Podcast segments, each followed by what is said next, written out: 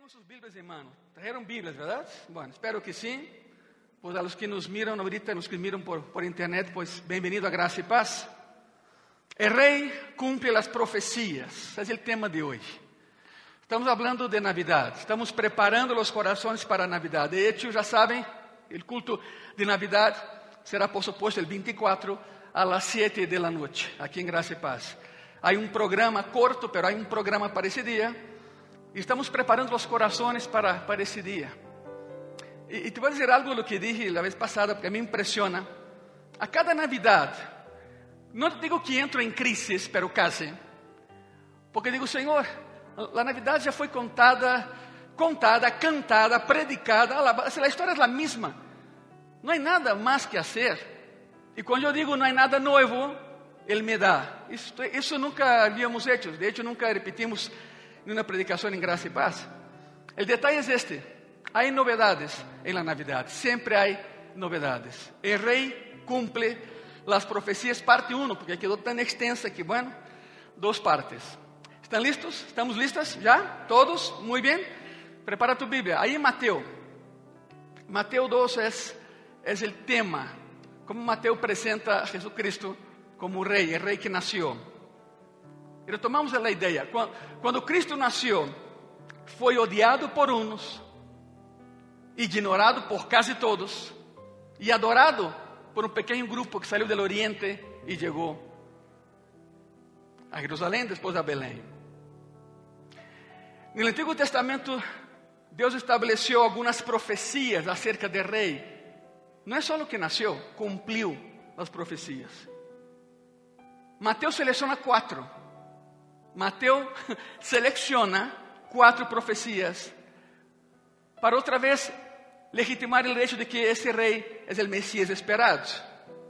Quatro profecias. No Antigo Testamento há 332, ponga atenção aqui, por favor. No Antigo Testamento há 332 profecias sobre o nascimento do Messias. Cristo cumpriu 330. Estás pensando, pastor, e as outras duas? Vamos com calma. Tão solo por nascer, cumpriu 330 profecias. É incrível. Nadie, humanamente hablando, seria capaz de fazer tal coisa. Mateus escorre quatro delas, quatro. Pero tão únicas, escute bem isso. Tão únicas e tão complexas que literalmente, ponga atenção na igreja, literalmente, não há maneira em que hubieran aparecido por acidente. Não há maneira. Já sabe, na vida cristiana não há coincidências, há ressuscidências, isso sim. Ele é um Deus de propósito. E há um plano, e Ele cumpre seu plano. Não há possibilidade alguma de que essas quatro profecias hubieran sido uma realidade na vida de alguém por obra de la casualidad, de la existe tal cosa. Y lo van a ver. Es impresionante. El estilo y la escritura de esas cuatro profecías son 332, pero Mateo agarra cuatro y con esas basta. El estilo y la, y la estructura de esas cuatro profecías indican que Mateo las escogió deliberadamente. No es que colocó todas en una tómbola y giró y sacó, no, no, no fue así. Las escogió deliberadamente porque cada una de ellas está conectada a uma ubicação geográfica de Israel. É impressionante. Quatro profecias, quatro pontos geográficos em Jerusalém. E todas elas se enfocam em uma sola pessoa, Jesucristo. É uma sola pessoa. Quais são as quatro ubicações? Belém, Egipto, Ramá e Nazaré. Belém, Egipto, Ramá e Nazaré. São as quatro ubicações geográficas que são profecias e lo vamos a ver. De hecho, esses quatro lugares serão significativos em nascimento, vida e ministério de Jesucristo. Em si mesmo, é surpreendente porque eh, as pessoas em seu nascimento, pues claro, se identificam com um solo lugar. O sea, tú no naciste en varios lugares, no. Tú sabes en qué ciudad naciste. Algunos saben hasta la hora. Yo sé la hora el día de la semana. y todo, pero bueno, eso no importa. Pero las personas se identifican con un lugar de nacimiento, se asocian únicamente con un lugar, pero Jesús, el ungido, el Mesías, el Cristo, el Rey, el que vendría, el gran profeta, está asociado íntimamente con Belén, Egipto, Ramá y Nazaret. Y hay profecías en todos esos lugares.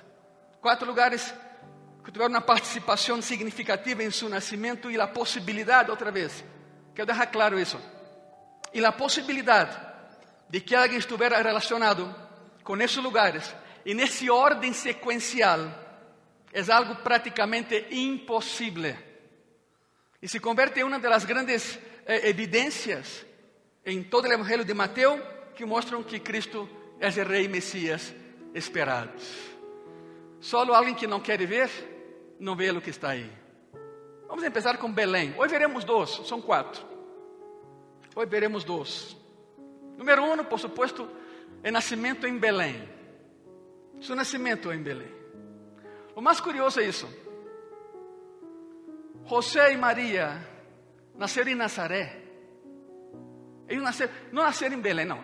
Belém era a cidade de Davi. Aí nasceu a família de José. Pero José e Maria nasceram em Nazaré. Por isso, quando, quando vão a Nazaré, sabiam aonde tinham que ir. Bueno, vamos passo a passo. Nem chegamos allá, estamos começando. O passo número um la mente de Herodes, o louco, o homicida, é determinar onde este rei nasceria. Tem que encontrar esse bebê e tem que matá-lo, porque é um risco para seu próprio reinado, falso reinado, verdade? E aqui regressamos a lo que já, já hemos visto em dois domingos anteriores. Mateus, capítulo 2, versículo 4 al 6. E convocados todos os principais sacerdotes e os escribas del pueblo, já vimos isso domingo passado, verdade? Les perguntou onde havia de nascer el Cristo. Eles lhe disseram, em Belém de Judeia, porque assim está escrito por quem? Que diz aí? Por quê? Por el profeta. Versículo 6: E tu, Belém, de la terra de Judá, não és a mais pequena entre os príncipes de Judá, porque de ti saldrá um guiador que apacentará a mi pueblo Israel. El profeta, qual profeta? Miqueias. El profeta Miqueias. Agora, déjeme comentar-lhe algo sobre, sobre Miqueias, porque tem que saber isso. Necessitam saber o que te vou dizer. Miqueias foi um profeta que falou fortemente acerca do juízo em contra de los falsos profetas, los falsos gobernantes, los falsos reyes e los falsos maestros em seu dia. Ele deu com todo conta de pessoas que haviam usurpado um lugar que não tinham direito para estar. Miqueias capítulo 2, escute isso. Miqueias 2, é duríssimo, hein? Miqueias 2, versículo 1 ao versículo 3. Ai de los que en sus camas piensan iniquidad y maquinan el mal, y cuando llega la mañana lo ejecutan, porque tienen en su mano el poder. Escute isso. Escute bem isso. Se alguém de aqui ou que me está vendo por internet está pensando em um cargo público a futuro, tenha em conta isso. Tenha em conta isso. Vou repetir. Ai de los que em suas camas pensam em iniquidade e maquinam el mal, y cuando llega la mañana lo ejecutan porque tienen en su mano el poder. Codician las heredades y las roban, y casas y las toman. Oprimen al hombre y a su casa, al hombre y a su heredad. Por tanto, así ha dicho Jehová, he aquí, yo pienso contra esa familia un mal del cual no sacaréis vuestros cuellos, ni andaréis erguidos, porque el tiempo será malo. Não é coincidência, Miqueias profetiza que rei vai nascer e onde vai nascer, pero todo su ministério é cuidado tú que robas em tu governo, que estás em um lugar onde não tens que estar, cuidado.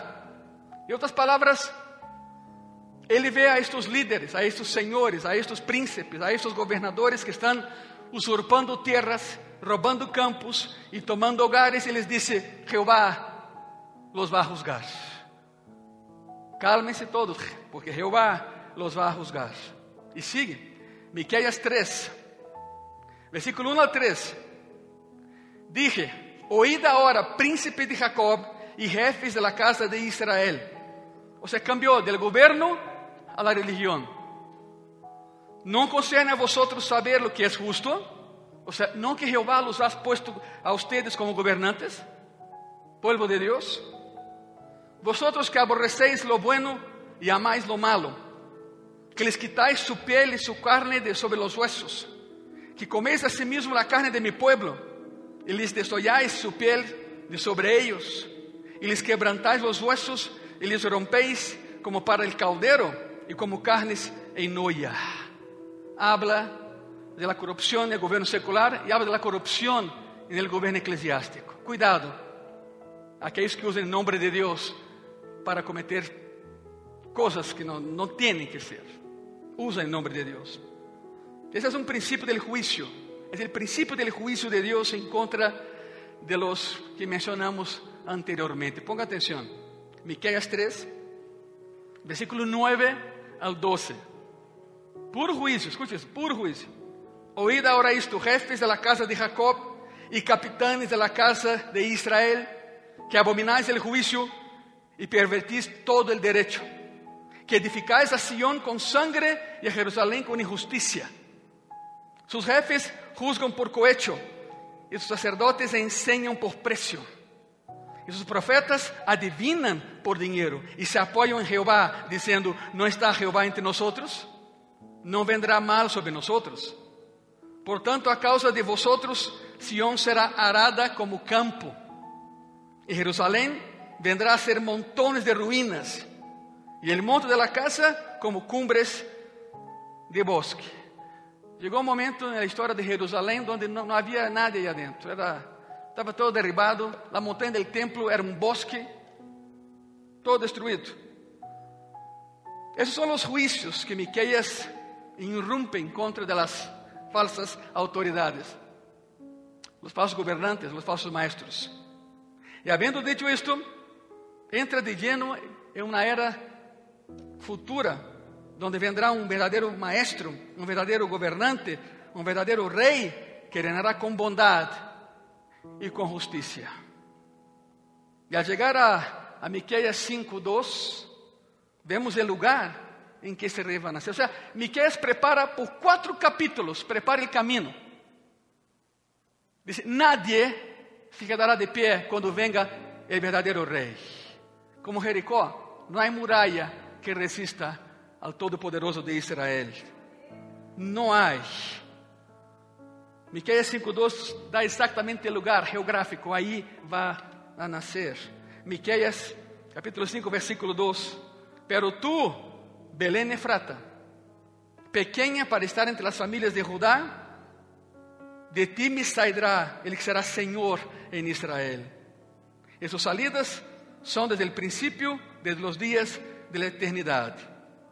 E aí está, Navidade, em Belém, Natividade, em Belém.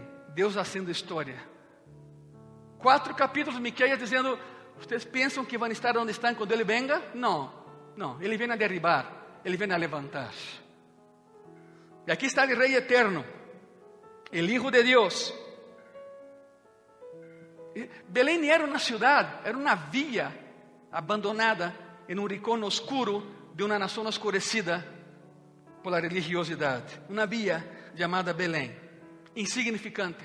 ¿Sabe lo que era Belém? Refugio. Refugio de criminales. Cometeu algum crime e correu na Belém. Porque Belém não era nada. Era uma via muito pequena, insignificante, repito, em um rincão insignificante de uma nação insignificante. Pero aí nasceu o Rei de Reis e Senhor de Senhores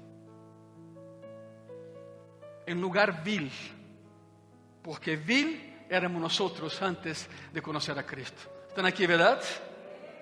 Esse é tu retrato, esse era mi retrato. Nasceria em Belém. As autoridades consultadas por Herodes não tiveram outra salida. Os sacerdotes e os escribas não tiveram como falar em outro lugar.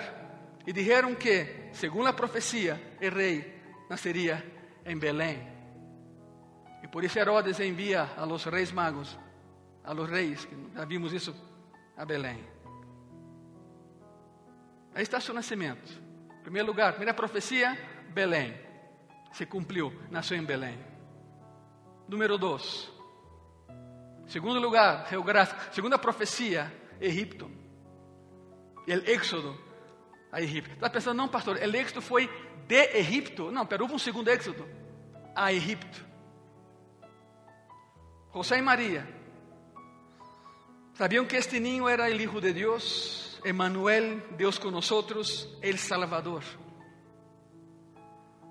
Pero quando os magos chegaram e confirmaram isso, foi um tempo de confiança, de alegria, de gozo. Dijeron: É certo, é certo. Por isso esse niño nasceu de maneira tão extraordinária. Lo que nos han dicho desde el cielo é certo. Vinieron pessoas de outra nação, de outro país, de outra extremidade do globo. Depois de dois anos caminhando para dizer: Tu hijo não é tuyo, é o hijo de Deus. E vinimos a adorar. Não sei o que passou pela cabeça de José, não me imagino. Pero José foi obediente em todo. E já sabem, há paz na obediência. Queres paz? Obedece a Deus. Queres bendição? Obedece a Deus. Ele te vai livrar. Não temos na Bíblia uma sola palavra de José. Nenhuma. Não há nada. Não há nada. Simplesmente silêncio. Pero su silêncio habló más que mil palabras. Obedecía en todo. No temas tomar lo que hay en ella, porque el Espíritu Santo de Dios es. La tomó como esposa. Agarra la madre y el bebé y va a Egipto. A Egipto. Y en Egipto, regrese de Egipto. Regresó de Egipto. No va a Belén, ve a Nazaret. Y fue a Nazaret. O sea, ese hombre de veras, de veras en el cielo quiero platicar con él. Duro y tendido. ¿Cómo le hiciste? Porque nós, hay que ser sincero, nós tan pronto Deus nos disse algo que não nos parece, a ver, Senhor, vou ayunar 40 dias, a ver se é certo. E Deus te vai dizer, te estou dizendo eu, que não conhece minha voz todavia? Há pessoas assim. José não. José obedecia de imediato. El éxodo a Egipto. Deveram de haver recordado as maravilhosas palavras habladas por el ángel a José del Espíritu Santo de Dios es por Gabriela María, por Elizabeth, su prima, a María, por los pastores, a José y María, y por Simeón, a ambos. Simeón. ¿Quién fue Simeón? Su nombre en hebreo es Shimón. Y Shimón significa Jehová me ha escuchado. Un día, ese anciano estaba en el templo. Usted sabe la historia. Entra na pareja jovem com um bebê para apresentá-lo ante Jeová. Simeão havia decidido: já não vou vir, já não aguento, me dói os huesos, já tenho quase 100 anos de idade, já não vengo. E então vê o ninho.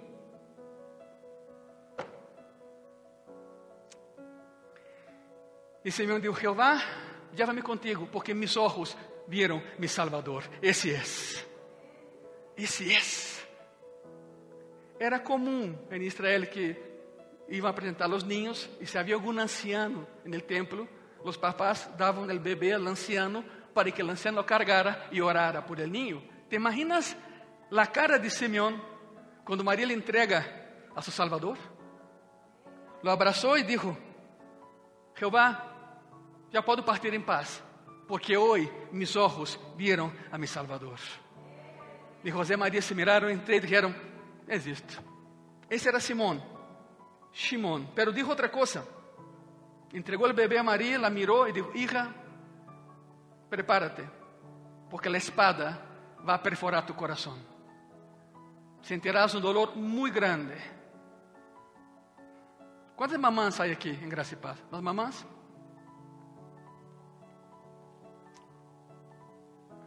Te imaginas acompanhando a tu hijo e de pronto tu hijo empieza a dizer que será crucificado, lo van a torturar, lo van a matar. Tu como mamã. Para isso vino. Ela não pode interferir, nem, se quisiera.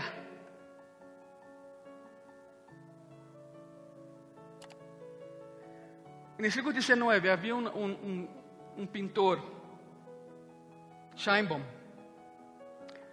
viveu uh, oito anos em Terra Santa e pintou quadros da Terra Santa. Seu último quadro, seu último quadro se chama Jesus en la carpintería. El quadro é extraordinário. Na carpinteria de José, claro, Jesús já um homem hecho, todavía não empezava seu ministério. Maria entra por uma porta a levar água a seu hijo. E de pronto se queda vendo a Jesus porque se está estirando depois de um dia de trabalho. E o sol entra de lleno por uma ventana pequena que havia. E a sombra de Jesus projetada ao fundo sus, sus manos dan exactamente donde José guardaba los clavos. Sobre su cabeza habían espinas que se usaban para lijar la madera. En sus pies los clavos también. Era María viendo exactamente cómo lo iban a matar. Extraordinário, não? Que Jesus, hijo de um carpinteiro, por ende carpinteiro também,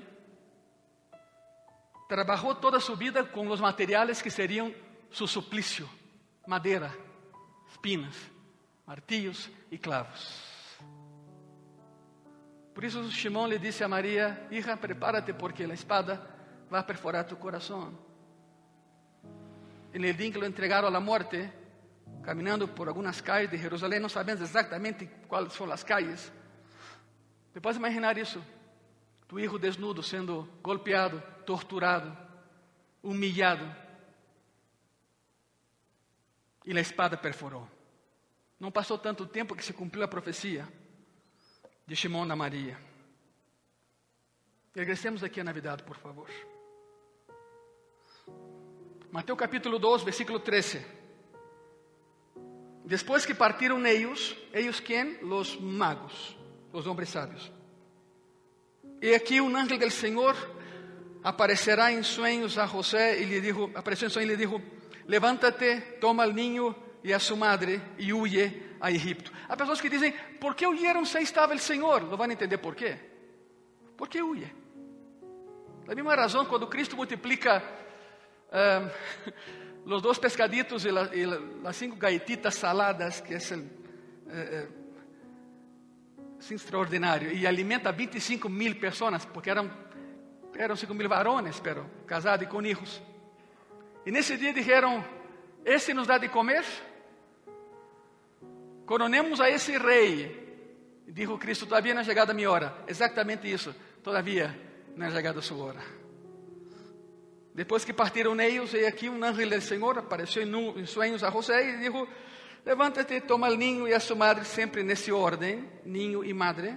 Não digo tua esposa e a tu hijo, ojo com isso. A prática não foi essa. Toma o ninho a sua madre porque o papá não eres tu. A madre é ella. Toma o ninho a sua madre e huye a Egipto. E permanece allá hasta que eu te diga, porque acontecerá que Herodes buscará o ninho para matá-lo.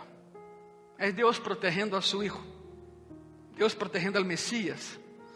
Curiosamente, a terra de Egipto la cual había sido en una ocasión lugar de esclavitud, de sufrimiento y opresión, ahora se convierte en lugar de refugio, se convierte en su hogar del Mesías. Por pouco tempo, pero assim foi. A palavra partieron, que está subrayada aí, partieron, em grego é anacoreu. Isso é partieron, anacoreu.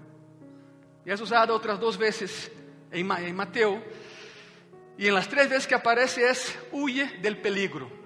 No es partir por partir, es huye del peligro. Todos los magos sabían del peligro y huyeron por otra ruta. Regresaron a su país por otro camino. Y una vez que se había unido, el ángel regresó y le dijo a José, eh, huye, levántate, toma al niño, a su madre y huye. ¿Cuál es la diferencia? Uno es anacoreo huye del peligro. E a palavra huye que está aí, em grego, é feuge. feuge. Curiosamente, huir em português de Brasília é foge, foge. Isso é huir. De vem a palavra fugitivo. A raiz é esta, fugitivo. Significa empieza o processo de sair de aqui.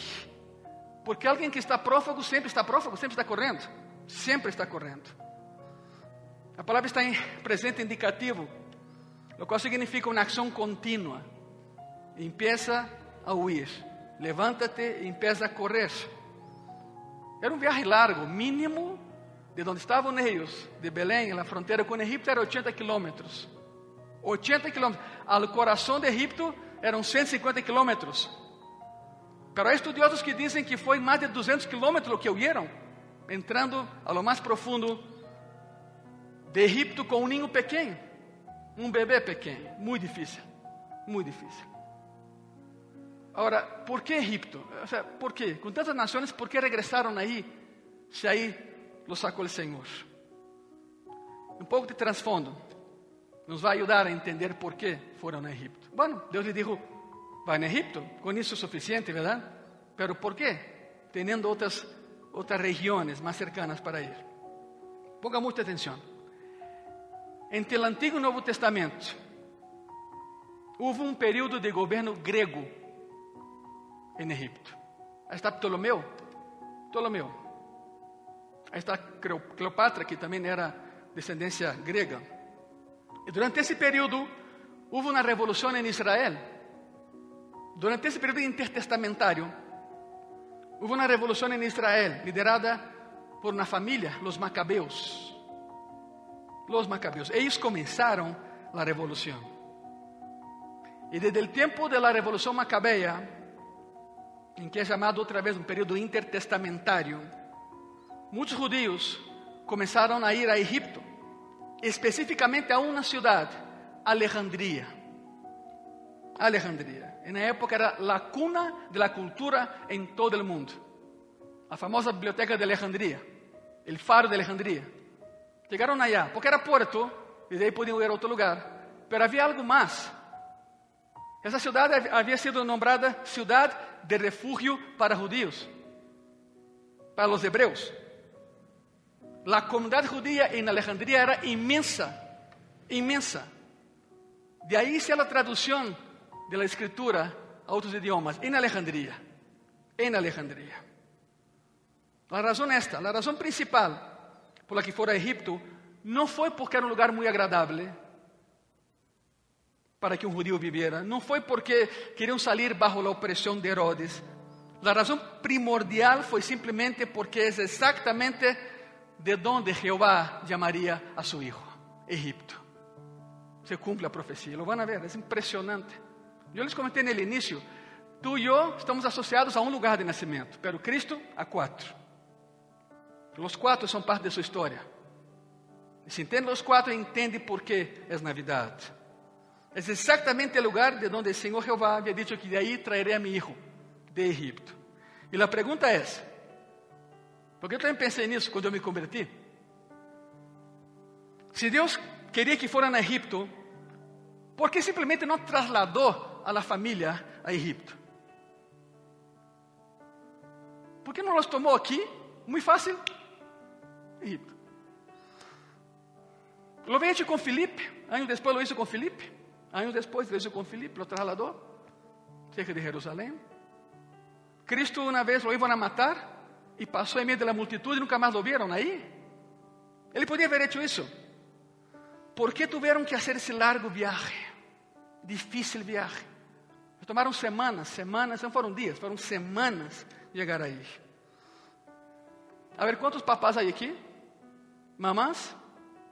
Ok, somos família, não? Somos família.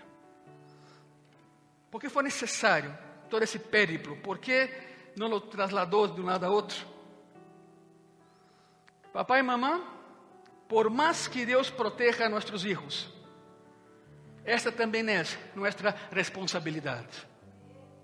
Não é só dele.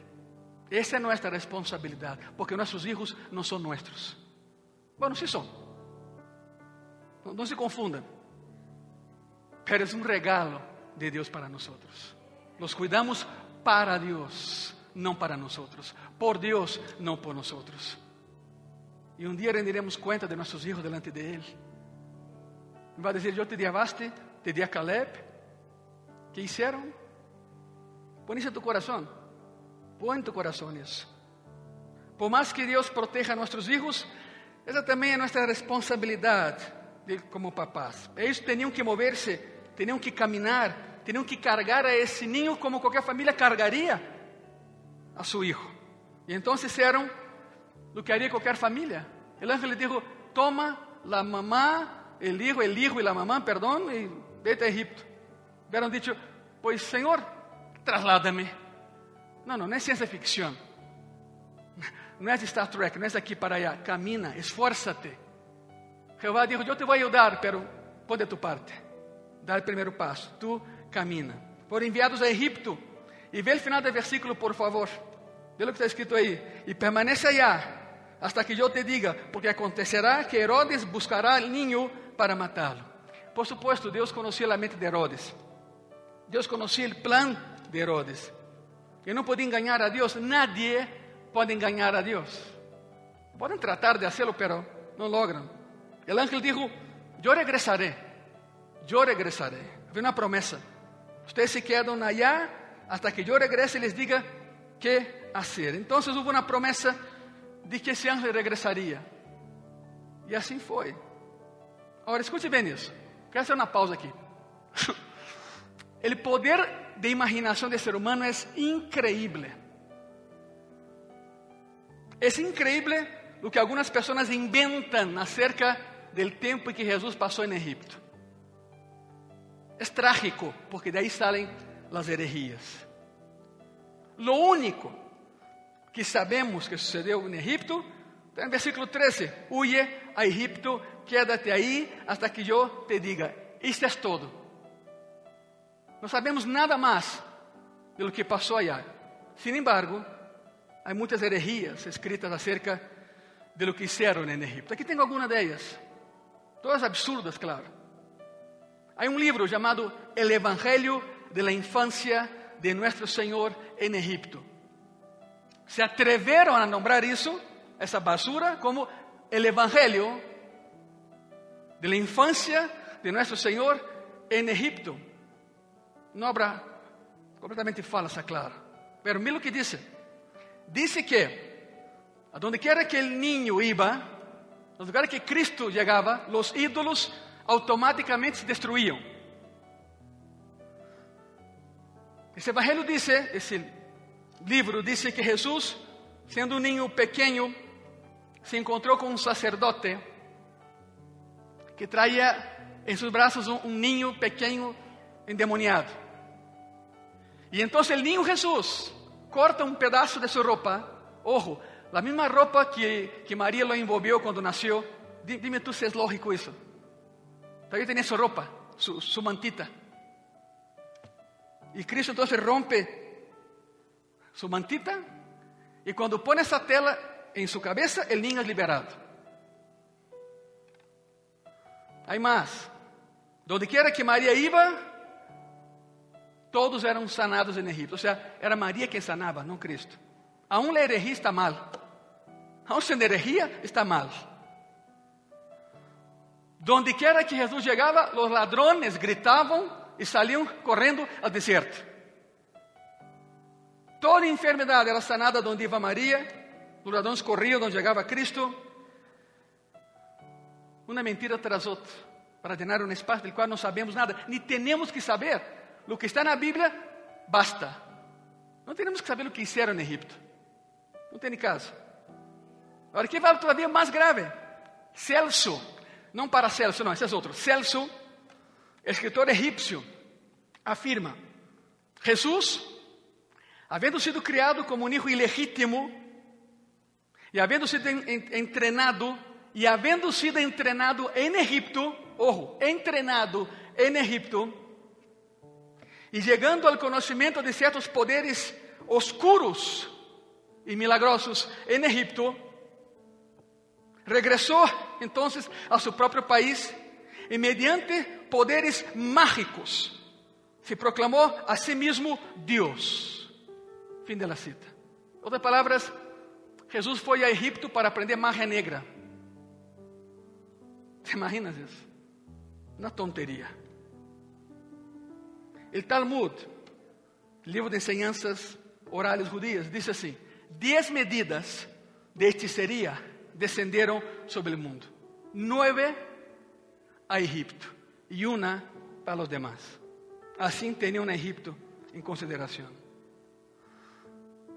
Alguns judeus agarraram isso e ensinavam que se Jesus era real, se alguma vez existiu alguém assim, foi a Egipto quando era jovem, aprendeu a hechicería que havia allá e saiu daí e enganou a todo o mundo, haciéndose passar por el Messias. Outra tonteria. Ele foi a Egipto porque era parte do plano de Deus. Acuérdense, Deus não está sujeito à história, Deus hace a história. Ele é hacedor da história.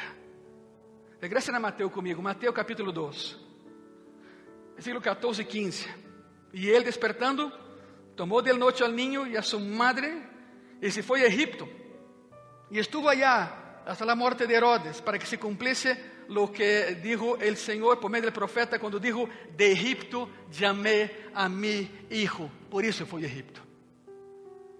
Cada vez que algum estudioso checava as profecias, a ver se era ou não era, se topava com uma parede, cumpriu todas as profecias. Não há como não ser, é ele. Pero preferiram ocultar, preferiram dizer, não, não é ele. Não é ele. Se quedaram aí até que Herodes morreu. Não sabemos quanto tempo, escute isso. Não sabemos quanto tempo, eh, a ciência certa, não sabemos a ciência certa quanto tempo estiveram allá. E seria muito riesgoso suponer. Mas os estudiosos dizem e señalam que Herodes morreu pouco depois da Páscoa do ano 2. Então não estiveram allá muito tempo. Não foram a Egipto para ser salvos. Jeová podia havê-lo hecho de outra maneira. Foram a Egipto para cumprir a profecia sobre o verdadeiro rei, o Messias esperado. De Egipto llamé a mi hijo. A frase para que se cumplisse o que dijo o Senhor por meio do profeta é uma das mais eh, é uma das declarações mais importantes que se encontra na Bíblia, porque os profetas foram inspirados pelo mesmo Deus que escreveu a Bíblia. Inspiração divina. O profeta estava dizendo que o Hijo, o Rei, o ungido, o Messias, o Cristo vai sair de Egipto. Não nasceu em Egipto, mas está em Egipto e de allá tem que sair. A pergunta é como podia o Hijo de Deus sair de Belém e de Egipto, a menos de que Deus dirigir a situação de maneira em que isso se cumpliera? Só Deus é capaz de fazer algo assim. Deus, Deus já lo havia estabelecido muito antes que Alejandro Magno hubiera eh, declarado Alejandría como a cuna do mundo, muito antes do século IV antes de Cristo. Deus já tinha Egipto listo para essa situação. Deus está a cargo. Qual foi o profeta? Oséias. Oséias. Oséias capítulo 11, versículo 1. Quando Israel era muchacho, eu lo amé, e de Egipto llamé a mi hijo. Quanto mais eu los chamava, tanto mais se alejavam de mim. A los Baales sacrificavam e a los ídolos ofereciam salmérios, incenso, el incensário. Quem é esse muchacho aí? Israel. Quem é esse hijo? Cristo. Como pode ser isso? Bueno, qualquer erudito bíblico te vai señalar, habla del Éxodo e habla da segunda parte, onde Cristo foi chamado de Egipto. O primeiro não é profecia, é história. O segundo, sim, é profecia. Agora, o mais incrível é que o mensagem de Oséias é um mensagem de fracasso, de decadência, de tragédia em Israel. Oséias vê a, Israel e diz: Ustedes não se portaram bem, ustedes han sido desobedientes, ustedes han sido infieles, ustedes han sido pecaminosos. A Israel. E de hecho, quando, quando Oséias escreve, é a pior crise por la qual passou Israel em toda a sua história. E Oséias, sua vida dramática, ilustra o que ele está escrevendo. Por mandato de Jeová, Oséias se casou com Gomer. ¿Se acuerdan de Gomorra? De aí vem, não? Gomer, uma prostituta. Tão pronto ele la buscava no prostíbulo, sua esposa, la perdonava porque la amava e la traía a casa. Dias mais ou dias menos, salia outra vez.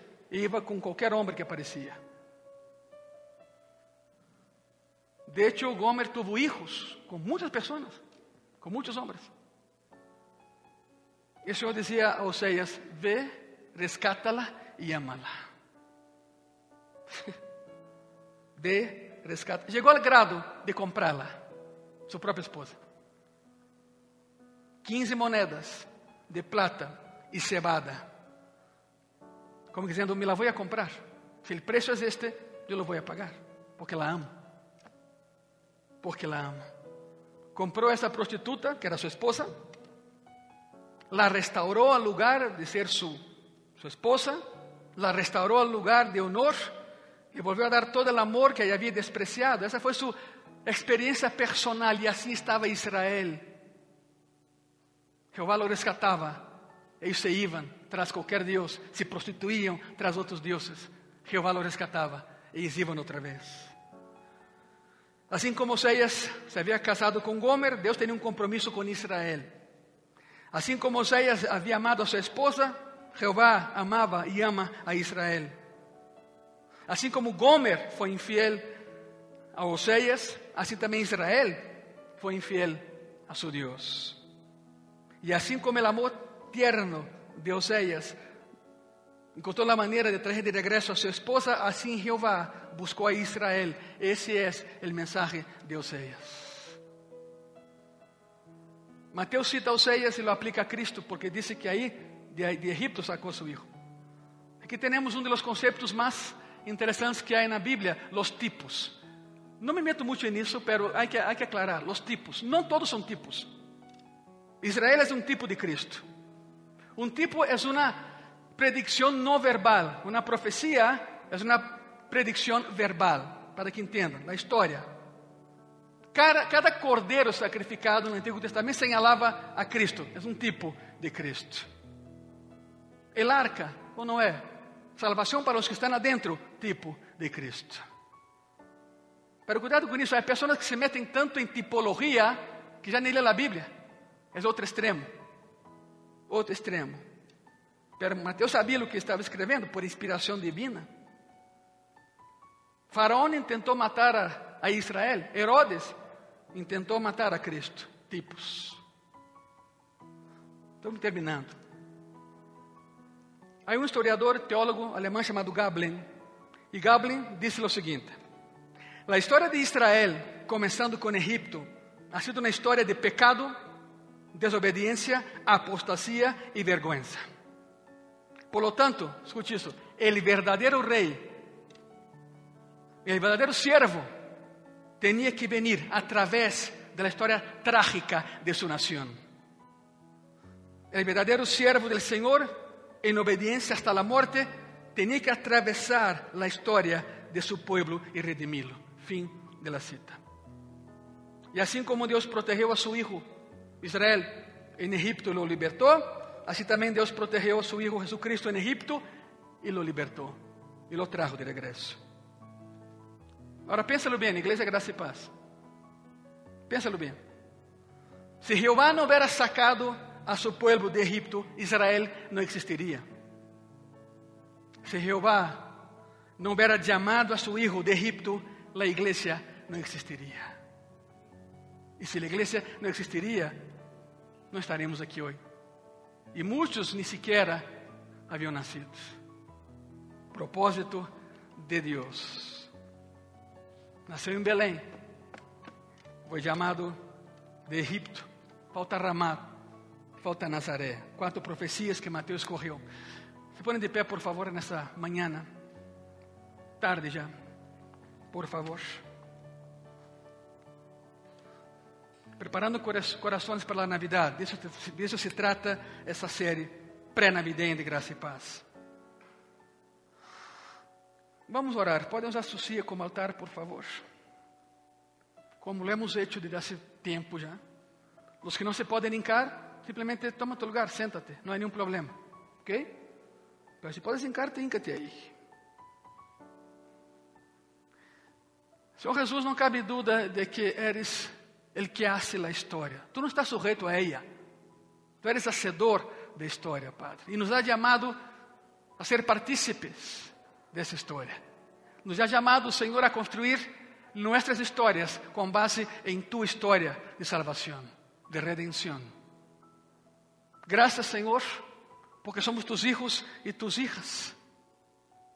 De Egipto chamei a mi hijo. A pergunta é: de dónde, Igreja Graça e Paz, de dónde te chamou o Senhor? Como eras antes? De que estilo de vida te rescatou Jesucristo? Todos sabemos do que nos, nos tange a nós, todos sabemos como éramos antes de nascer de novo em Cristo. Te libertou, te chamou de tu estilo de vida anterior para rescatarte, para darte liberdade. Então, não regresses allá. Não regresses a Egipto, por favor. Mantente firme com Cristo. Não há tentação que haya venida sobre tu vida que não seja humana, diz a Bíblia. E não há tentação que não podemos superar através do poder da sangre de Cristo derramada em la cruz. Por lo tanto, dile graças, graças Senhor, porque nos redimiste. Graças por tu liberdade em mim, graças por tu vitória em minha vida. Dile graças.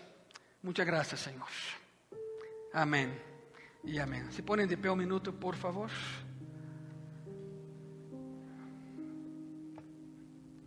Uma vez que estejam de pé, dê um aplauso uma vez mais ao Senhor Jesus Cristo. Ele é digno. Ele é maravilhoso. Se não fora por Ele, não estaríamos aqui. Não estaríamos aqui. Lleva isso em tu coração. Não importa onde nasciste, o que importa é onde estás hoje. O que interessa a Cristo é onde estarás na eternidade. Um dia estaremos allá com Ele. Todos os dias é uma preparação, por isso preparemos-nos. Preparemos-nos com todo o coração e vida.